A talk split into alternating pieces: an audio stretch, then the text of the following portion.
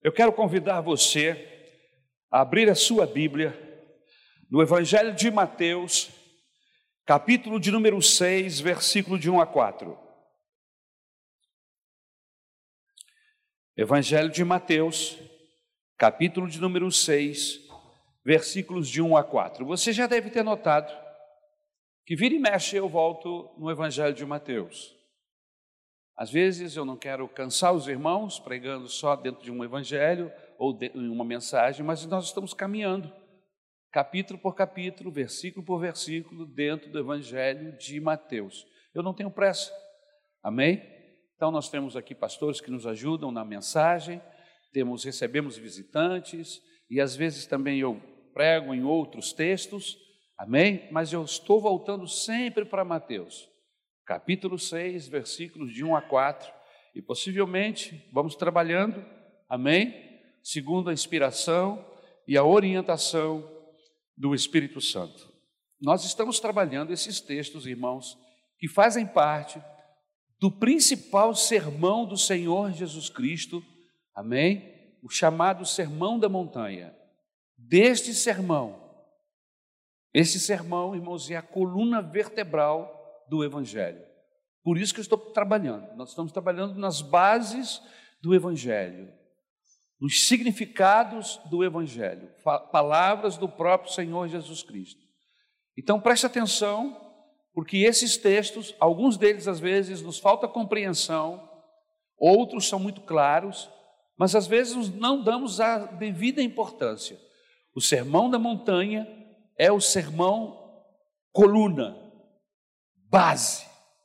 Amém? É o esqueleto de todo o Evangelho, toda a estrutura do Evangelho. Está no Sermão da Montanha. Montanha, capítulos 5, 6 e 7 do Evangelho de Mateus. Amém? Vamos ao texto. Eu vou ler na nova versão internacional. O texto diz assim: Tenham o cuidado de não praticar suas obras de justiça diante dos outros para serem vistos por eles. Se fizerem isso, vocês não terão nenhuma recompensa do Pai Celestial.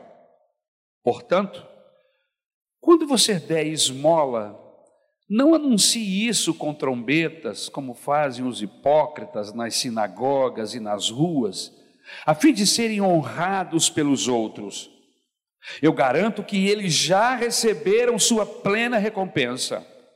Mas quando você der esmola, que a sua mão esquerda não saiba o que está fazendo a direita, de forma que você preste a sua ajuda em segredo. E seu pai, que vê o que é feito em segredo, o recompensará. Amém? Obrigado pela tua palavra. Eu peço inspiração, unção, graça sobre as nossas vidas, ó oh Deus para trabalhar esse texto esta manhã, em nome do Senhor Jesus Cristo. Amém. O tema da nossa mensagem é como não se frustrar com a religião. Como não se frustrar com a religião. Amém? Baseado neste tema, eu gostaria de fazer uma pergunta para você para iniciarmos esta mensagem. Você já se frustrou com a religião em algum momento da sua vida? Você conhece pessoas que se frustraram com a religião? Amém? Pastor, quando o senhor fala religião, você está falando de quê? Eu estou falando da prática do evangelho, nossa, na igreja, fora da igreja. A gente chama de religião porque a palavra religião, na sua origem, significa religar. E aí, no nosso caso especificamente, Jesus é que, que opera essa religação, é através dele. Nesse processo, você já se entristeceu, já se frustrou? Às vezes, meus queridos irmãos, nos preocupamos com o que acontece de errado em nosso redor na política e na vida dos outros também. Mas o texto leva a nossa atenção a nós mesmos. Eu queria que esta manhã você não olhasse para os outros, não ficasse pensando, puxa, essa mensagem é capaz de ser boa, bem que Fulano podia estar aqui para ouvir. Eu queria que você deixasse Fulano de lado. Fulano não veio por alguma razão, Deus sabe e ele sabe, mas você veio, e foi o Espírito Santo que trouxe você. Então, essa mensagem não é para Fulano, essa mensagem é para você que veio aqui esta manhã. Essa mensagem é para mim já há alguns dias, que eu venho trabalhando com ela no meu coração e tentando me adequar. E esse, essa adequação não foi dos dias para cá. Eu venho tentando me adequar há semanas, há meses, há anos, para que eu esteja dentro desta palavra do Senhor Jesus. E eu confesso a você, irmãos, que vira e mexe o Espírito Santo fala comigo, você está tropeçando aí de novo. Então eu quero que você saiba que esta mensagem não é de alguém que está 100% cumprindo o que está aqui, mas é alguém que está, assim como você, lutando, esforçando-se para ser, se adequar e para ser um cumpridor da palavra de Deus. Eu queria que você me olhasse dessa forma e não como um professor que sabe tudo, mas como alguém que, assim como você, está se esforçando para cumprir aquilo que o Senhor Jesus diz. Porque evangelho, irmãos, evangelho é prática. Evangelho não é teórico. E eu não estou aqui para passar teorias, mas eu quero passar vida para você através da palavra de Deus. Então esse texto nos leva a, a nossa atenção a nós mesmos. Quantos se frustrarão ou quantos estão frustrados e saindo de nossas igrejas você conhece pessoas que outrora estavam aqui e que agora não estão mais, porque de alguma forma se frustraram com os procedimentos, com a prática dessa religiosidade nossa. Você conhece alguém que já não está vindo mais na igreja há meses, quem sabe há anos? Você sabe qual foi a razão que o, o fez se afastar? Existem pelo menos três motivos básicos pelo qual as pessoas se afastam da igreja. Primeiro motivo, porque são movidas por uma paixão maior. Como é isso, pastor? Não que necessariamente isto esteja errado, mas esta paixão acaba por roubar o desejo de ser um cristão. Ele tirou o foco de Cristo e porque ele tira o foco de Cristo, ele foca em uma outra coisa e ele se apaixona pela essa outra coisa e com isso ele esfria, porque ele tirou o foco da sua vida da pessoa de Jesus. Ou seja, ele está sendo movido por uma outra paixão. Paixão esta que acaba lhe roubando o desejo de servir, de ser um seguidor de Jesus. Pessoas que, por exemplo, se apaixonaram pela faculdade, gente que se apaixonam pelo novo emprego, gente que se apaixona por um novo romance, gente que se apaixona por um nível, um outro nível, um outro status de vida. E ele fica tão envolvido com esse novo patamar financeiro, social que ele alcançou, que ele acaba esfriando tirando o foco dele, os olhos dele da pessoa de Jesus. E aí eu quero dizer para você: tudo e qualquer coisa que tire os seus olhos da pessoa de Jesus, que faça com que você esfrie sua fé, sua relação com Deus, isso é pecado. Então, pastor, eu, eu, tenho que estar com a minha mente voltada para Jesus. Eu costumo dizer uma coisa e fazer uma comparação que, inclusive, é bíblica. A Bíblia, Deus compara o relacionamento dele com a igreja, com as pessoas, com o relacionamento conjugal entre um homem e uma mulher. Imagine você casado e a sua esposa, de vez em quando, tira os olhos de você e começa a olhar para o que está ao seu redor. Começa a olhar para outras pessoas e começa a admirar outros homens. começa a admirar outras mulheres e dizer que elas são bonitas, que eles são bonitos, que eles são inteligentes, que eles são isso, que eles são aquilo. Porque, irmãos, isso é uma coisa muito clara e às vezes as pessoas não se dão conta. A boca fala daquilo que está cheio, o coração, e não tem jeito. A pessoa fala.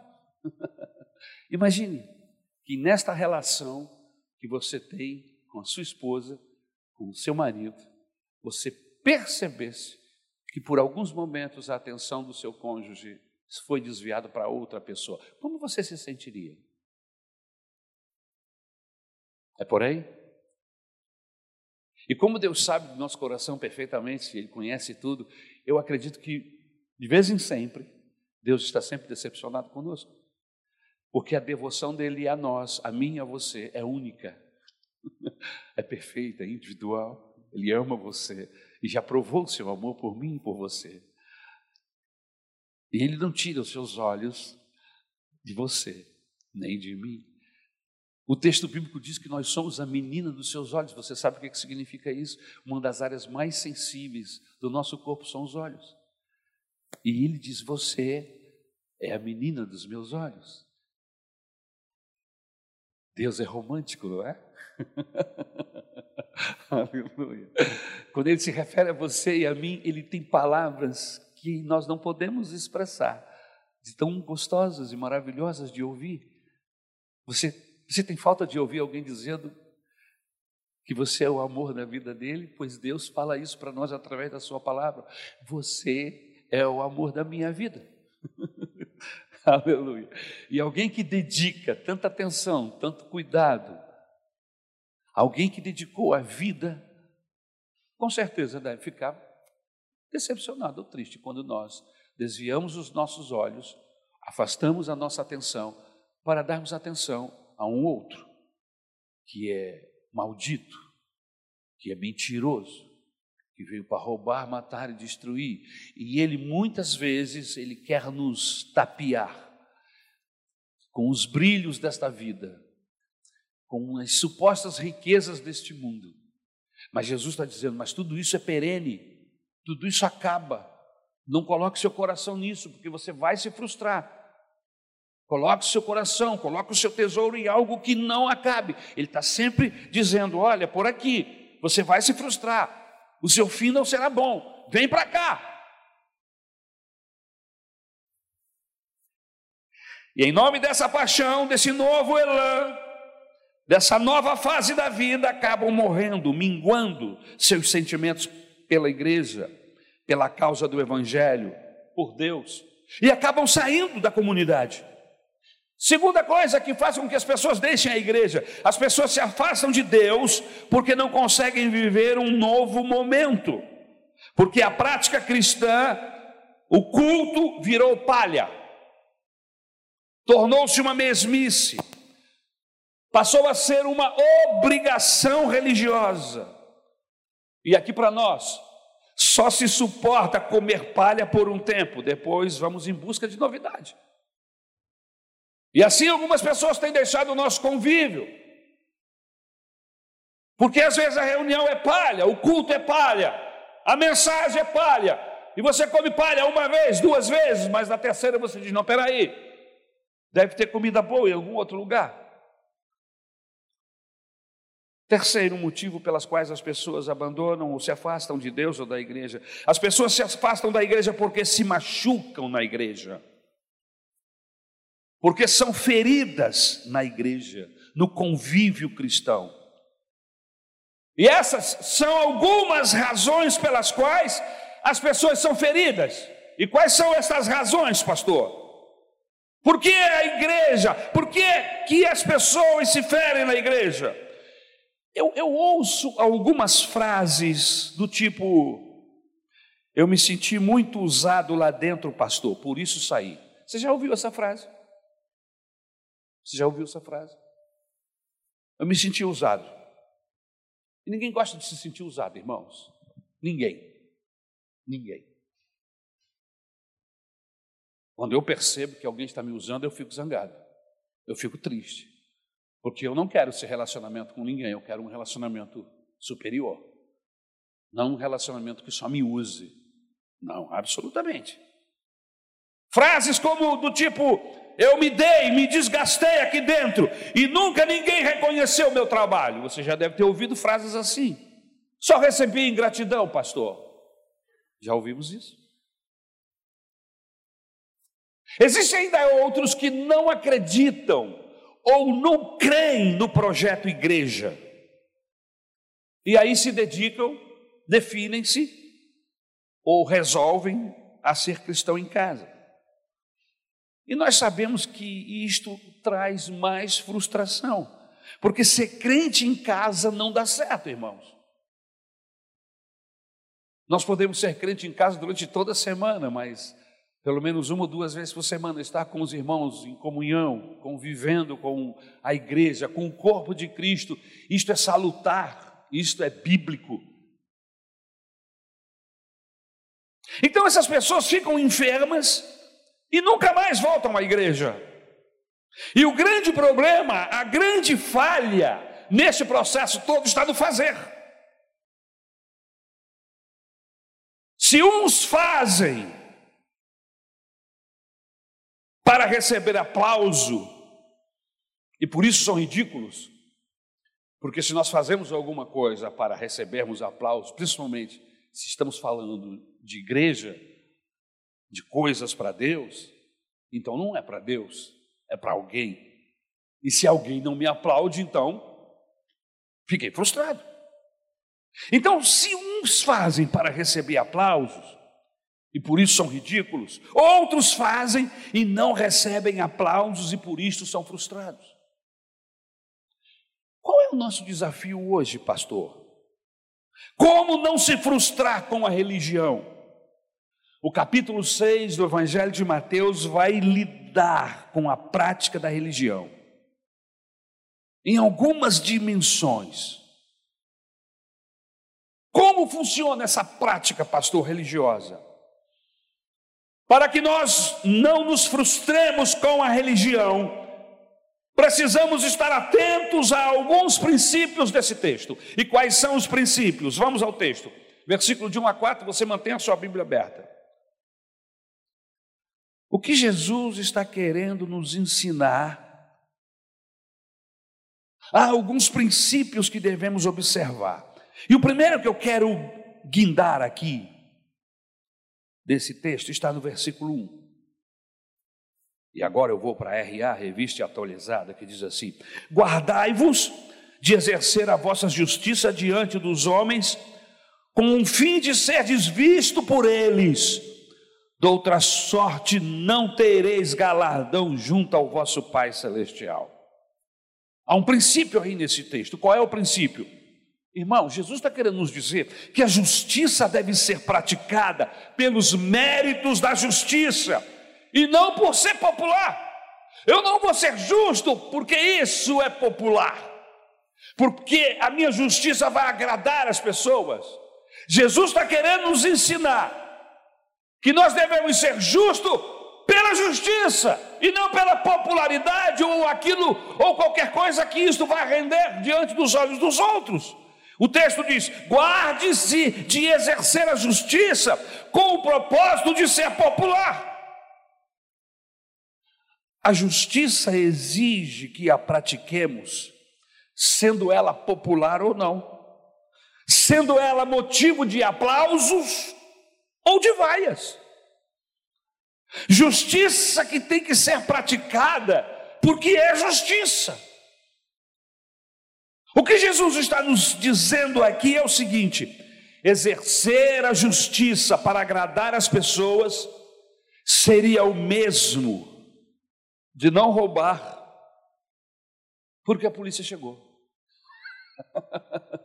Você entendeu? Praticar a justiça sem o alvo de ser justiça, ou seja, para ser popular, para agradar pessoas, é o mesmo que não roubar porque tem polícia na área. Eu não roubo porque tem polícia. Eu não roubo porque tem vigilância, porque tem câmeras. Eu não roubo porque eu aprendi que isso é errado. É um princípio ético moral, de caráter. Então eu não roubo, não importa se eu estou sozinho em um lugar, se existem câmeras, se existem guardas ou não. É uma questão de caráter. O que Jesus está querendo dizer aqui é que se pratica a justiça porque é justo praticar a justiça. Tenham cuidado de não praticar suas obras de justiça diante dos outros para serem vistos por eles. O que Jesus está dizendo aqui é o seguinte: tudo que fizermos, todas as nossas decisões, tudo que pensarmos, por onde formos, nós devemos ou temos que fazer pelo menos quatro perguntas antes de fazer qualquer coisa. Antes de fazer qualquer coisa, precisamos responder quatro perguntas. Por exemplo, o que eu estou fazendo está certo?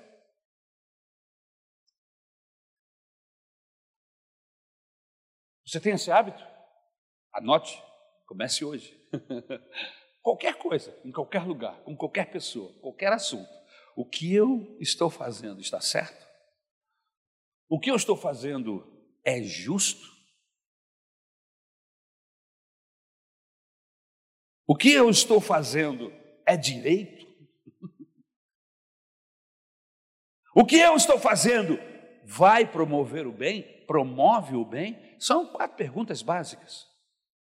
Seja em qualquer negócio, qualquer decisão, importante ou não, essas quatro perguntas, grave, mentalize. O que eu estou fazendo é certo? O que eu estou fazendo é justo? O que eu estou fazendo é direito? O que eu estou fazendo, o que eu vou fazer, vai promover o bem de alguém ou meu? Se em uma dessas perguntas a resposta for não, eu não devo praticar o que eu estou imaginando ou pretendendo fazer. Mesmo que isso venha a render aplausos, mesmo que algumas pessoas batam no chão e dizem, puxa, que legal que você fez. Mas se essas perguntas que foram feitas antes não forem respondidas, todas elas com sim, eu não devo praticar ou tomar a decisão que tenho que tomar. Todas as minhas decisões sempre terão que responder a uma dessas quatro perguntas, com a resposta sempre sim. É certo? É justo? É direito? Estou certo de que promove o bem? Se a resposta for sim para todas as perguntas, então eu tenho que optar pela justiça. Queridos, estar ao lado da justiça pode me levar à cadeia, você sabia disso? Como levou o profeta Jeremias na Bíblia. Ele estava do lado da justiça e, por causa do que é justo, ele foi preso. Como levou o Nelson Mandela lá na África do Sul porque estava do lado da justiça, acabou sendo preso por 20 anos ou mais. Estar do lado da justiça pode me levar a uma caminhada solitária, como levou a prostituta Raabe lá dentro da cidade de Jericó. Ela foi a única que abriu a porta para aqueles homens, os espias de Moisés, ou melhor, de Josué.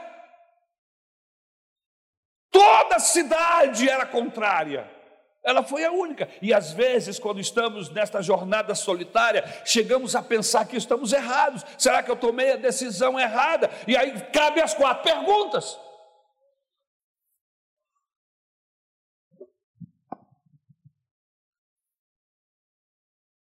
Ficar do lado da justiça pode me levar à caverna de Adulão. Não concordar com Saul, porque ele é maligno, porque ele é injusto, pode me levar à morte, como o caso daqueles 85 sacerdotes que ele mandou matar. Porque simplesmente eles deram pão para Davi. Levou Davi a ser um fugitivo durante quase 40 anos de um rei perverso, maligno. Mas o que Davi estava fazendo de errado? Não, ele apenas estava praticando a justiça. Estar do lado da justiça pode ser antipático, como foi antipático para João Batista diante de Herodes, que ficava dando uma de bom, de religioso, mas era um mentiroso, era um adúltero, um trambiqueiro.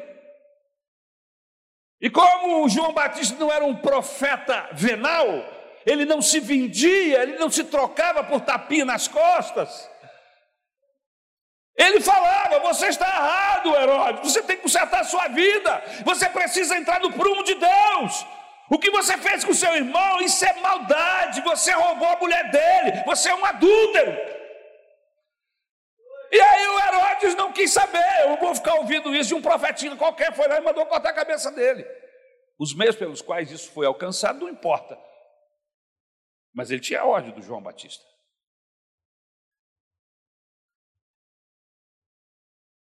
Estar do lado da justiça pode fazer com que você fique antipático, como foi o antipático Martin Luther King Jr. nos Estados Unidos, que dedicou a sua vida para lutar contra o racismo.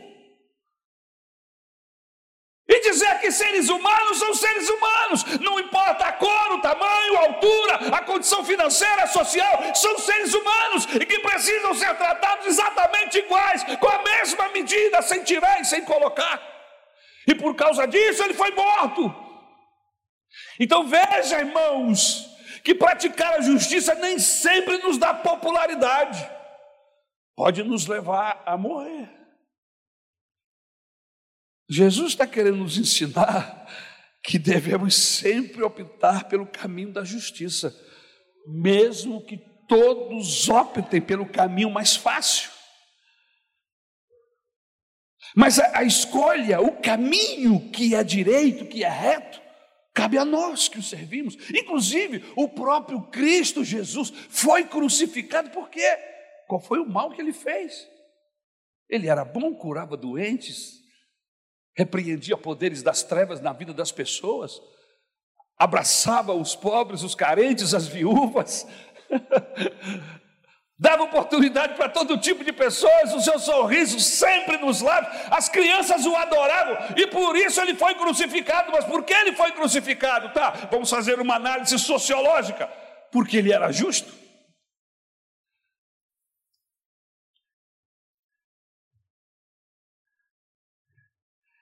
Por isso, preste atenção, adolescentes, meus filhos. Quando os teus companheiros optarem pelo que for mais fácil, diga não. Opte pelo certo, pelo que é reto. Opte pelo que é do bem. Eu, eu soube da história de um pastor luterano que é pouco conhecido por nós, infelizmente, chama-se Dietrich Bonhoeffer. Um alemão de nascimento, morava em Nova York por volta dos anos de 1939 em Nova York, ele começou a receber notícias perturbadoras da Alemanha. Sendo ele luterano, ficou sabendo que lá na Alemanha, o seu país, havia um programa de perseguição Aquilo que os alemães consideravam minorias. Ciganos, homossexuais, testemunhas de Jeová e judeus. Essas pessoas eram presas e jogadas em um campo de concentração por esse novo regime denominado nazismo, liderado pelo novo chanceler Adolf Hitler. Depois de muitas excitações e lutas internas, ele acabou pegando um navio lá de Nova York, onde ele estava, e foi até a Alemanha para protestar. Alguém lhe perguntou: Você é louco, Dietrich? Saiu de Nova York e veio para o coração da guerra alemã por causa de ciganos, por causa de homossexuais, por causa de testemunhas de Jeová, por causa de judeus. Você é louco? Isso não eram os incrédulos, eram os pastores da sua denominação. Você é louco? Por que você protesta contra a morte dessas pessoas? Você não se encaixa, não se identifica com nenhuma delas. Dietrich respondeu: Hitler está matando homossexuais agora. Semana que vem ele vai começar a matar os ciganos. Daqui a seis meses ele vai exterminar os testemunhos de Jeová. Daqui a quatro anos ele acabará com os judeus. E quando ele vier para cima de nós, os cristãos, não restará mais ninguém que tenha voz para protestar. Você está entendendo? Dietrich Bonhoeffer tem livros escritos ele morreu no campo de concentração duas semanas antes de Hitler perder a guerra. Ele teve um companheiro de prisão chamado Nibor. E diz o livro, o texto, que Nibor estava na prisão quando veio um outro pastor que estava ao lado do regime de Hitler. Quando viu Nibor preso atrás das grades, lhe perguntou: O que você está fazendo aí dentro? Nibor respondeu, de trás das grades: A pergunta está errada. Eu é que pergunto o que é que você está fazendo aí do lado de fora.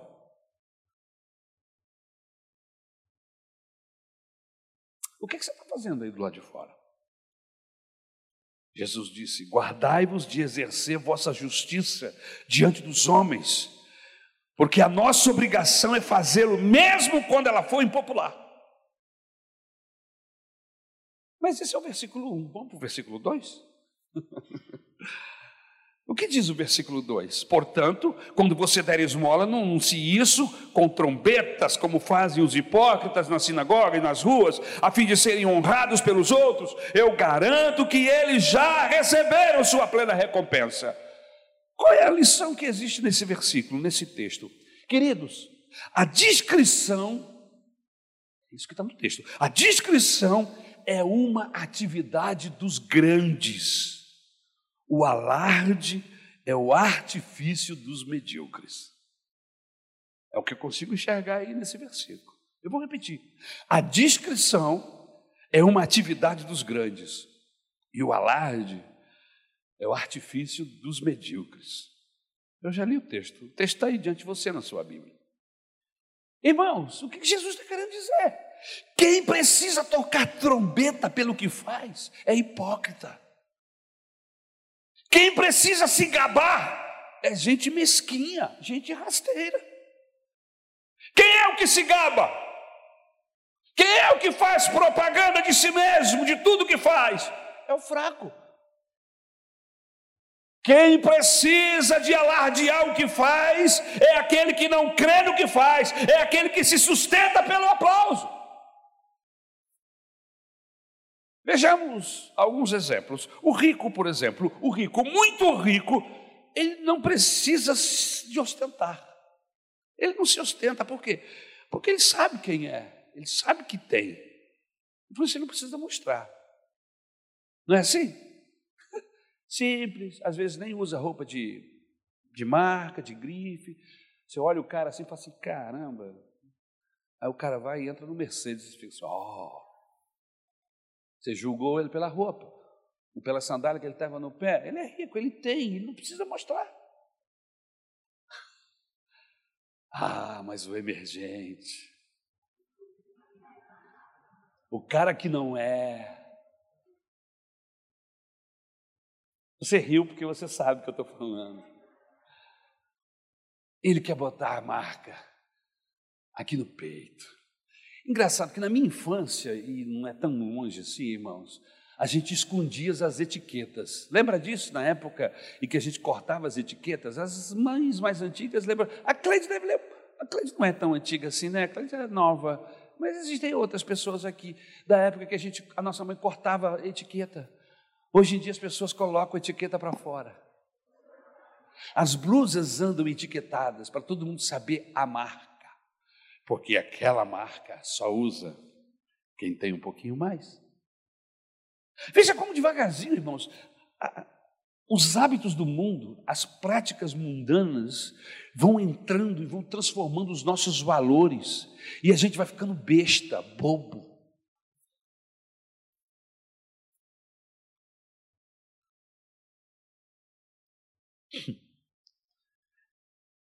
O rico não tem que se ostentar. Mas o emergente, o que não é rico, ah, qualquer dinheirinho que ele ganha, ele quer logo comprar o melhor carro, quer comprar logo a melhor roupa, quer botar. E quanto mais lista tiver, quanto mais jacaré, quanto mais morango, quanto mais aparecer, os outros verem que ele tem, que ele pode, oh, O sábio, ele está consciente que nada sabe. Você chega perto de um cara que é sábio, você sabe que o cara é sábio, o cara é fera. Ele não ostenta. Ele disse: Não, rapaz, quanto mais eu estudo, mais descubro que eu sou ignorante. O idiota, ele aprende um pouquinho, aprende uma frase nova, começa logo a falar.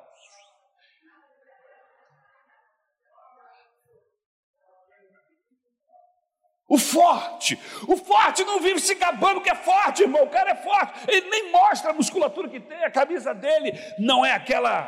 Como é que diga, dizia mesmo lá no Uruguai, irmão? Mamãe tão forte.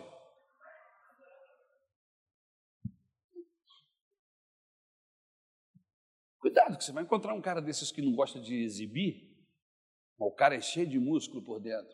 Está com uma roupa normal, comum, não está mostrando. Porque o forte, ele não se gaba que tem. O cara que sabe, os mestres das, da, da luta, das lutas, eles não vivem arrumando briguinha de rua. Isso é gente idiota, que aprendeu a dar uma rasteira outro dia e já quer mostrar que sabe. Os grandes mestres, eles são serenos, são tranquilos, aguentam até algum tipo de humilhação para não ter que se expor. Mas quando o cara faz, pronto, pum, fez mais nada. Caramba, o velhinho, tu viu a altura do pé que ele levantou? Você não precisa mostrar. Sabe que é. Para que mostrar? Veja que é isso que Jesus está querendo nos ensinar aqui. O generoso é muito generoso, ele não toca trombeta. Por... E quando alguém me pergunta, ele diz: Rapaz, eu, eu tenho feito pouco, eu preciso fazer mais. Mas o medíocre, ele coloca a banda de música no coreto da praça, para que todos saibam que ele deu uma cesta de alimento.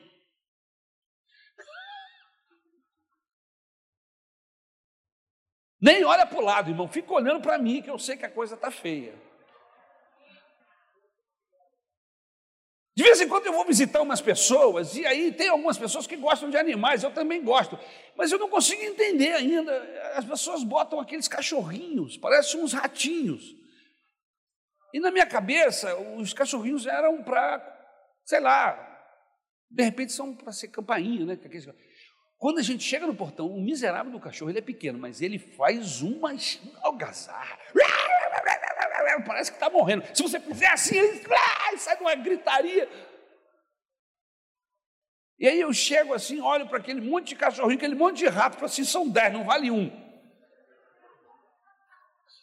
Eu já fui em umas casas, tinha dez, quinze, tudo pulando do meu lado, ah, eu fazia assim. Agora, de vez em quando, eu vou na casa de umas pessoas, irmãos, e tem um pastor alemão deitado lá, eu chego no portão, ele levanta a cabeça e olha assim não emite um som. E eu falo, eu tenho que tomar cuidado com esse cachorro. Porque quando ele fechar a boca, a minha perna vai estar lá. Eu, eu fico preocupado com o cachorro que não late. Cachorro que late, irmão, como diz o ditado popular. Eu fico preocupado são com aqueles silenciosos, que você só vê o vulto passar. E quando você vê, ele já está que fazer alarde, ele sabe que é poderoso, ele sabe que a mandíbula dele, quando fechar, vai ferir. Agora, esses cachorrinhos, irmão, que abrem 10 centímetros de boca, o máximo consegue morder o meu dedo, se eu deixar. Tem que latir mesmo, tem que fazer escândalo. O sentimento dos verdadeiros santos. Você pega uma pessoa que é santa de Deus, ele não vive, ele não vive dizendo, que jejua, ele não vive dizendo que, que lê a Bíblia, ele não vive com a camiseta dizendo eu sou santo, nem com uma faixa na testa. Você, quando chega perto do cara, você sente. Ele não faz propaganda de si. Quando ele diz, Deus te abençoe, dele é diferenciado. Amém? Epa! Não é isso não. Quem tem não precisa mostrar. A gente sabe quando é, quando ele chega, pelos atos dele, pela vida elibada. Ser cheio do... é ser convicto que Jesus é Senhor. E esse senhorio a gente vê na, na vida dele, na casa dele, ser cheio do Espírito Santo, é ter devoção com a palavra de Deus, com a oração, é ter comunhão íntima com Deus, Ser cheio do Espírito Santo, aleluia. É ter um relacionamento conjugal equilibrado, abençoado, aleluia. Ser cheio do Espírito Santo começa aqui, mas chega nos meus negócios, chega nos meus relacionamentos, chega na igreja, chega em qualquer lugar, irmão.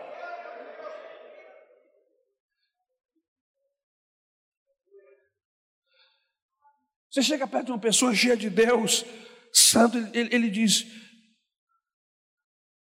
Eu sou um devedor.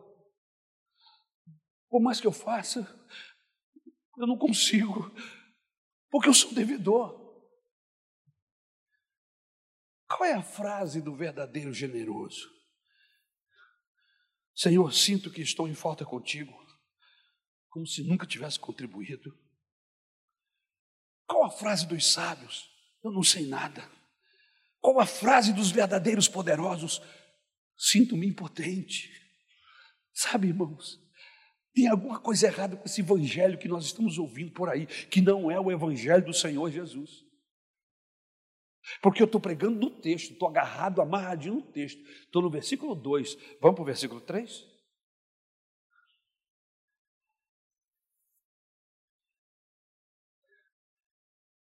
Mas quando você der esmola, que sua mão esquerda não saiba o que está fazendo a direita.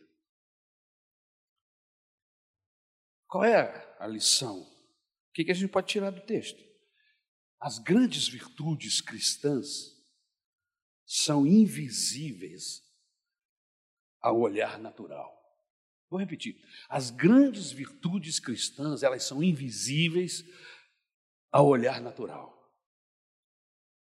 Preste atenção no que Jesus está dizendo, são palavras de Jesus, versículo 3. Mas quando você for dar esmola, que sua mão esquerda não sabe o que está fazendo a direita. O que é que Jesus está querendo nos ensinar? Ele está querendo nos dizer que a virtude da vida cristã não são espalhafatosas. Olha que legal. As virtudes da vida cristã não são espalhafatosas, elas acontecem no secreto, no quarto.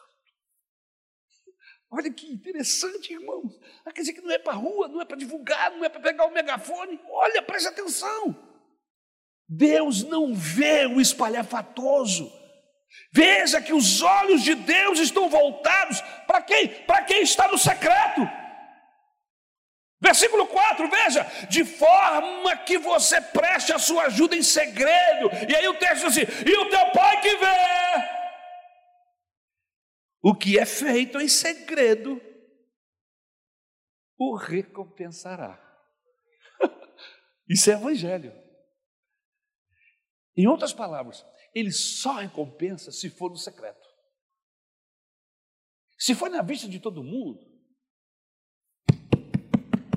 causou aplauso, pronto, você já recebeu o que tinha que receber, acabou. Irmão, tem tanta gente por aí perdendo, perdendo galardão no céu porque está recebendo aqui. Seja inteligente, olha o que Jesus está falando. O importante não é os outros verem, o importante é se Deus vê. Se você está fazendo em secreto para os homens, Deus está vendo. Ele só recompensa o que acontece no secreto. De que maneira Deus compara as grandes virtudes cristãs? Deus compara as grandes virtudes cristãs aos alicerces de uma casa. A gente chega na casa das pessoas e eu, eu sou, eu, eu reparo. E você diz, puxa, mas que casa bonita, parabéns. Mas ninguém vê o que está por baixo da terra. Ela está bonita em cima, mas embaixo tem uma estrutura. O que está em cima não segura a casa, o que segura a casa é o que está embaixo. Mas o que está embaixo nós não vemos. é isso que o Senhor, a comparação é essa. Deus compara as grandes virtudes cristãs aos alicerces de uma casa, que são fundamentais, mas que estão enterradas, ninguém vê. Veja o procedimento de Jesus, o nosso Senhor. Veja. Jesus era tão cuidadoso quando curava alguém que ele dizia assim: não fale, não diga para ninguém, vá para a tua casa, não conta para ninguém, não tem que sair falando, fica quieto. Jesus, o Senhor. E olha, irmão, que ele não preparava uma cesta de alimento, não, ele dava vista para cego de nascença, ele restituía a perna de gente que nasceu aleijado, com problemas físicos, ele libertava a gente que estava há anos, há anos como escravo do diabo, tudo torto, ele desentortava. Ele ressuscitava morto, e olha aqui, olha, poxa vida, merecia aplauso. Não, mas ele diz: não, peraí, fica quieto, não tem que sair anunciando. Vá, se apresente ao sacerdote e apresente a oferta ao Senhor, glorifique a Deus. Não tem que sair espalhando. Vá ao sacerdote, apresente a sua oferta ao Senhor. Irmãos, veja o procedimento de Jesus. Mas hoje, irmãos, o cristianismo não funciona assim. O cristianismo funciona à base de propaganda pessoal. Eu tenho que contar que orei, eu tenho que contar que jejuei, eu tenho que contar que fiz, eu tenho que contar que aconteci. Tem alguma coisa errada com esse cristianismo, não tem? Parece que não tem nada a ver com o que nós estamos lendo. Concorda comigo? Só a minha esposa disse que é verdade, ninguém mais. Pelo menos ela. Deus te abençoe, meu amor.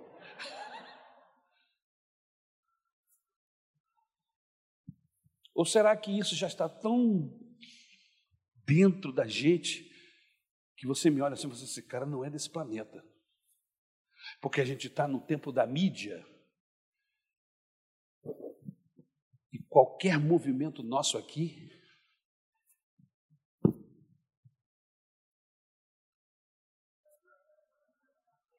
Coloca aí, coloca a bolsa na frente. Os alimentos. Cadê o irmão que está recebendo? Tira esse, esse equipamento de oxigênio aí. Irmão, vai fazer uma visita, tirar foto no hospital.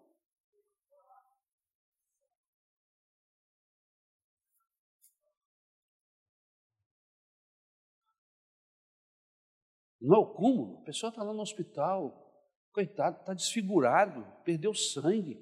O miserável vai lá com foto para poder dizer que fez. Aí você fala assim, ah, eu não tinha deixado ele tirar essa foto, não. Outro dia eu vi uma irmã falando assim, ah, tadinha, por que, tiraram a foto dela? Miserável.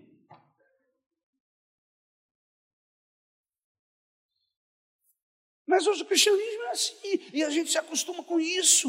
E eu tenho que contar tudo. A coisa está tão esquisita, irmão, que o ladrão rouba e depois filma o fruto do roubo e bota na internet, é o cúmulo da loucura. O cara não rouba mais, fica quieto, não. Ele rouba, ele faz errado, ele engana. E depois ele bota no Facebook e vai preso daí a dois dias.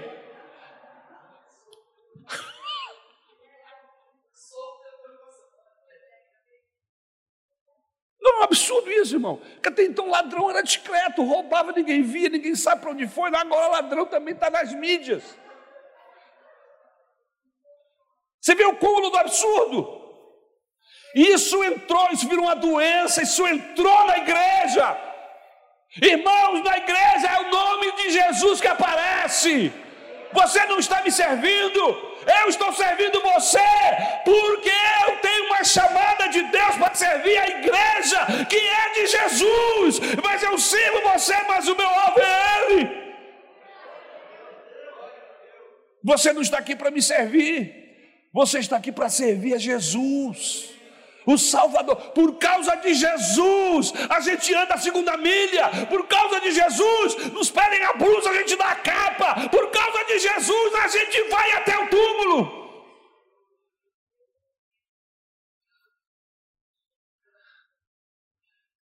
Pessoas que perdem seus galardões no céu porque contam tudo aqui na terra para poder receber aplausos.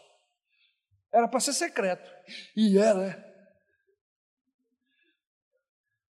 As virtudes cristãs são invisíveis ao olho natural. É quando estou só, é quando ninguém vê, é quando a porta está trancada. É nesse momento que o Pai me recompensa. Amém? Aleluia. O que você prefere, ser recompensado pelo dono do universo ou por um aplauso da igreja no dia de domingo? Ou pelo pastor que bateu nos seus ombros assim: Puxa, que bom, você é uma bênção. As grandes virtudes do dar ao ser santo é que tudo que acontece no secreto, lá no quarto da minha casa, lá no secreto, Deus está vendo. É um compromisso. Jesus falou: vai, faz em secreto, fique tranquilo, Deus vai ver. Aleluia. Como não se frustrar com a prática cristã, com a prática religiosa, melhor dizendo? Como não se frustrar na prática religiosa? Deixe-me lhe dar alguns e eu vou terminar. Alguns pontos. Primeiro, você não quer se frustrar com a prática religiosa na igreja, nem aqui, nem em lugar nenhum.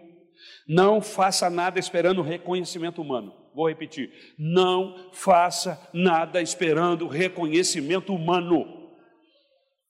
Versículo 1: Tenha o cuidado de não praticar suas obras de justiça diante dos outros para serem vistos por eles. Se fizerem isto, vocês não terão nenhuma recompensa do Pai Celestial. Em outras palavras, faça para Deus, porque só Ele sabe recompensar. Não faça pelas pessoas, faça pelo Senhor. Quem merece o louvor e a glória é o Senhor, é o Cordeiro de Deus. Aleluia. E o apóstolo Paulo diz assim: E se eu tiver que me gloriar, então me gloriarei na cruz de Cristo.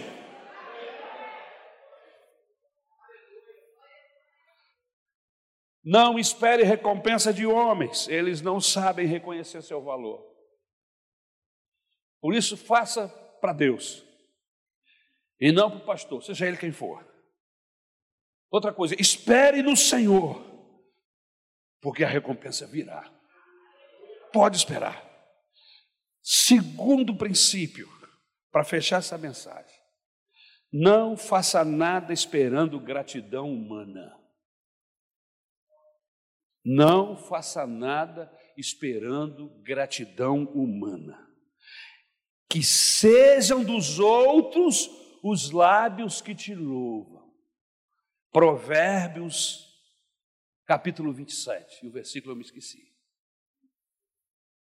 Que sejam dos outros. Não há nada mais ridículo de ouvir ou perceber pessoas fazendo autoelogio, elogiando a si mesmo. Pessoas se auto-intitulando. Bispos, apóstolos e vai por aí. Pessoas se auto-gratificando. Deixe que Deus te recompense, irmão. Você não tem que se auto-gratificar, nem que esperar gratidão das pessoas. Você não fez para Deus? Amém? Fez para Deus? Então espere, porque Deus não esquece. O ser humano é ingrato por natureza, mas Deus, Deus não é um ser humano. Deus é, Deus é um ser infinito, é um espírito de verdade. Nada escapa ao seu olhar, à sua atenção todos os movimentos e o menor, a menor expressão de misericórdia da sua parte, o Senhor está vendo. Inclusive, Ele vai se aproveitar. Inclusive, foi Ele que despertou o desejo de você ajudar, o desejo de você contribuir, o desejo de você abençoar alguém. É obra do Espírito Santo do coração da pessoa, do ser humano. Por isso, se você tem que ser grato, agradeça a Deus por estar servindo para alguma coisa. Terceiro e último. Nunca faça nada esperando capitalizar lucros. Como é isso, pastor? Eu vou fazer porque eu estou esperando que Deus me dê isso ou aquilo. Pastor, eu estou aqui com uma oferta. E falar nisso, a minha oferta ficou aqui, pastor. Estou aqui com a minha oferta e estou precisando que Deus abra as portas aí, então eu, eu estou semeando. Irmãos, eu, eu creio na lei da semeadura. O apóstolo Paulo, quando trata desse assunto na carta aos Coríntios, ele é sério. Mas espera aí, não é troca, não é barganha, não é eu vou dar mil reais, mas eu estou esperando dez mil, é, Senhor, estou dando mil, mas eu estou esperando dez mil. Que conversa fiada, por acaso a igreja virou banco? Deus agora é Caixa Econômica Federal? Que você coloca mil reais e daí algum tempo você vai lá e busca e tem dez e haja tempo, hein?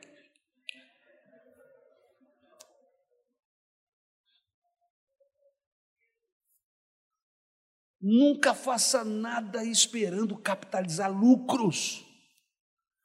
A Bíblia diz que ele vai recompensar em secreto. Ah, pastor, eu vou para o sopão. Eu quero ajudar na, na, na noite com carinho, para que Deus me recompense com aquilo que eu quero. Eu estou dando um dízimo extra para Deus abrir as portas na minha vida. Barganha com Deus.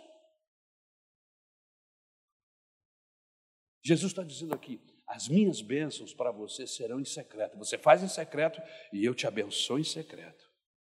Como é que é isso, pastor? Você nem percebe. Você nem percebe que Deus te respondeu. Fez uma oração, entregou nas mãos dele, confiou e continua vivendo, vida que segue. E aí, uma semana, duas semanas, três, quatro semanas depois, você presta atenção e você, olha, Deus me respondeu e eu nem percebi. Aleluia, aleluia. Você nem percebe, Deus responde. Aleluia. Aquela oração que você fez acerca do seu filho, acerca da sua filha, você nem percebeu, e Deus abençoou teu filho, abriu uma porta, fechou outra. Foi aquela oração que você fez, que você alcançou a dimensão espiritual. Irmãos, as bênçãos de Deus para nós são como o envelhecimento. É. Irmãos, eu, eu olho no espelho e não acredito. Você diz, não é preciso, eu acredito que aquele moço virou esse velho careca de cabelo branco. Tem misericórdia, Senhor. E depois vem dizer que é, que é a boa idade. Caxa, conversa fiada de boa idade, irmão.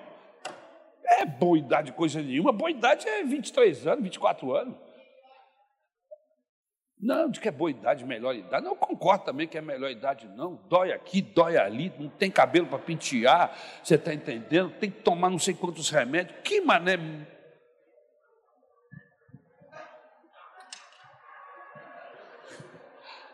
Concorda comigo, Vera? Quem é que concorda comigo aqui? Então, por favor, vamos trocar o nome desse grupo. Quer dizer, nem tem esse grupo aqui, né? Não tem nem esse grupo aqui, né, André? Graças a Deus. Aqui é o grupo aqui se chama Esperança. Ah, é florescer. Estou trocando o nome dos. É me... Tá vendo, irmão? É a memória, irmão, a tribulação pura.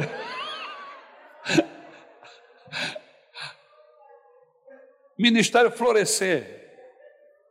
Pelo menos é bíblico, né? Na velhice você vai florescer, é bíblico, muito bom. Agora dizer que é bom, é bom, vem para cá, troca comigo.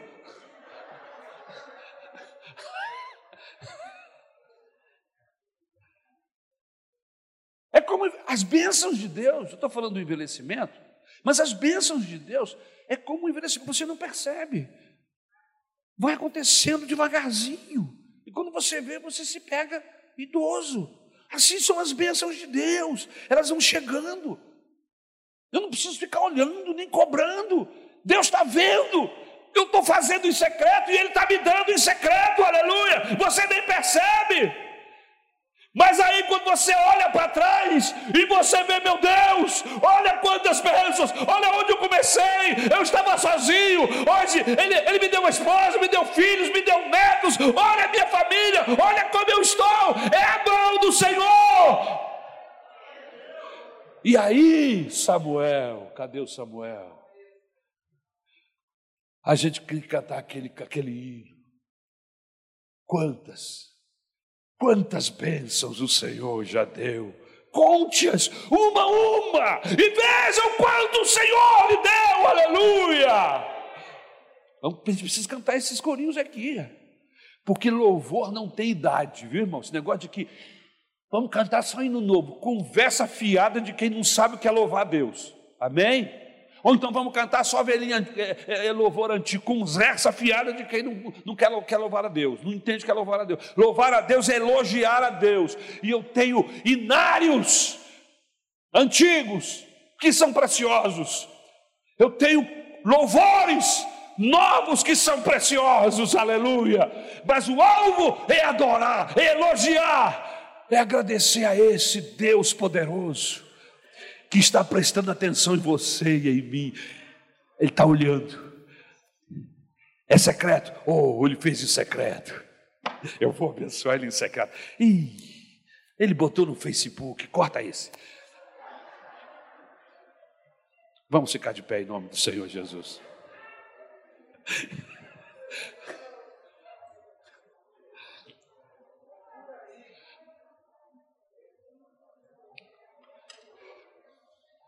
Aleluia. Você lembra desse louvor?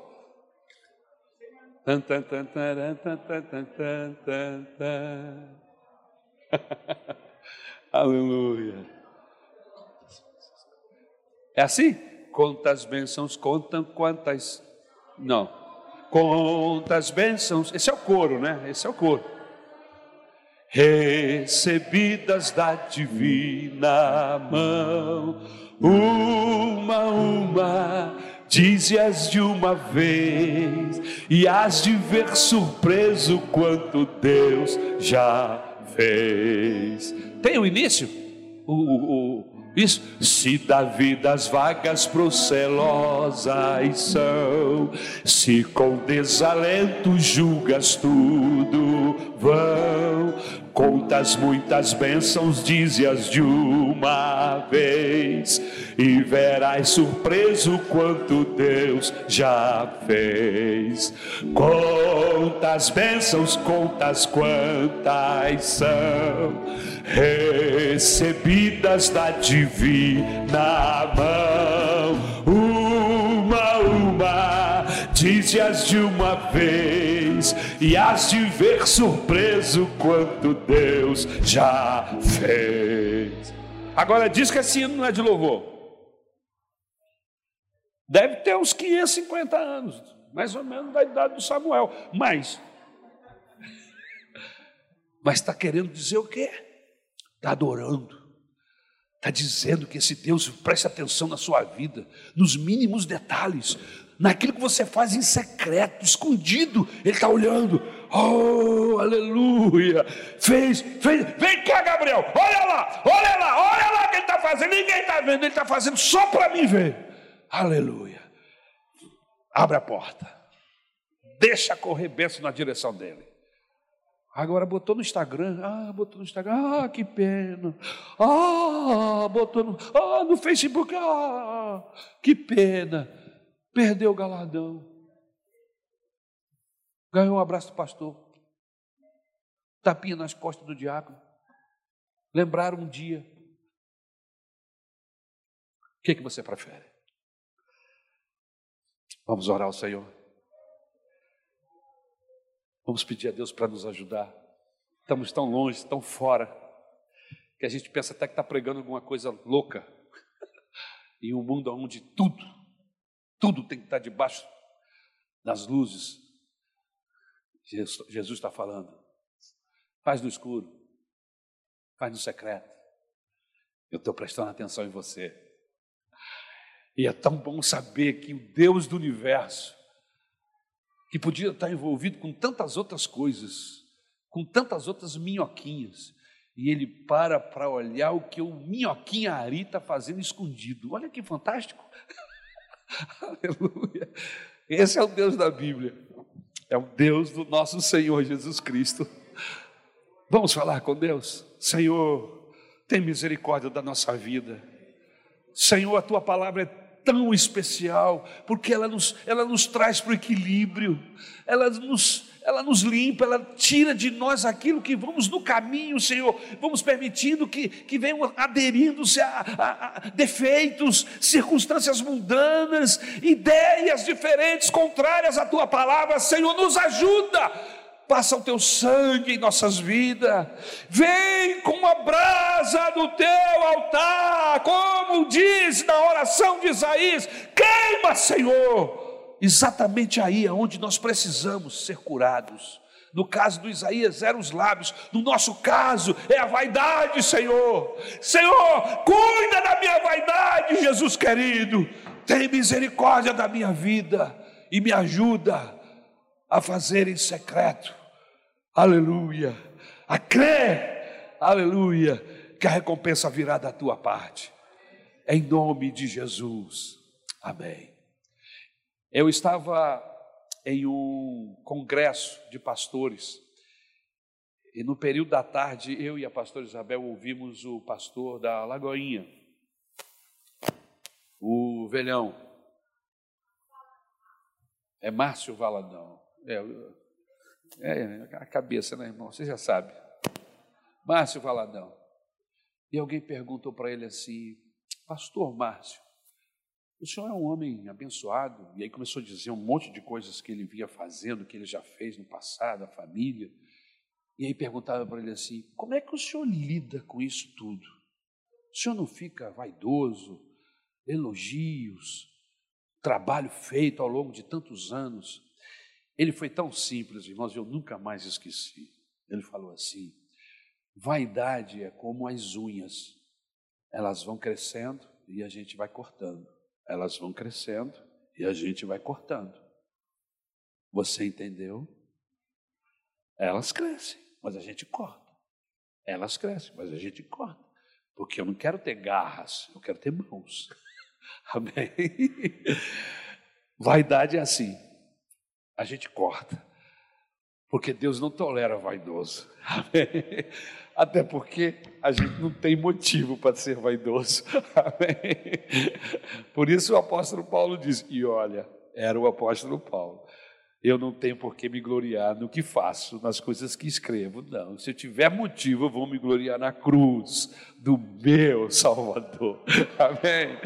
É por aí, meu querido. Que Deus abençoe você, que você tenha uma tarde abençoada, no nome de Jesus.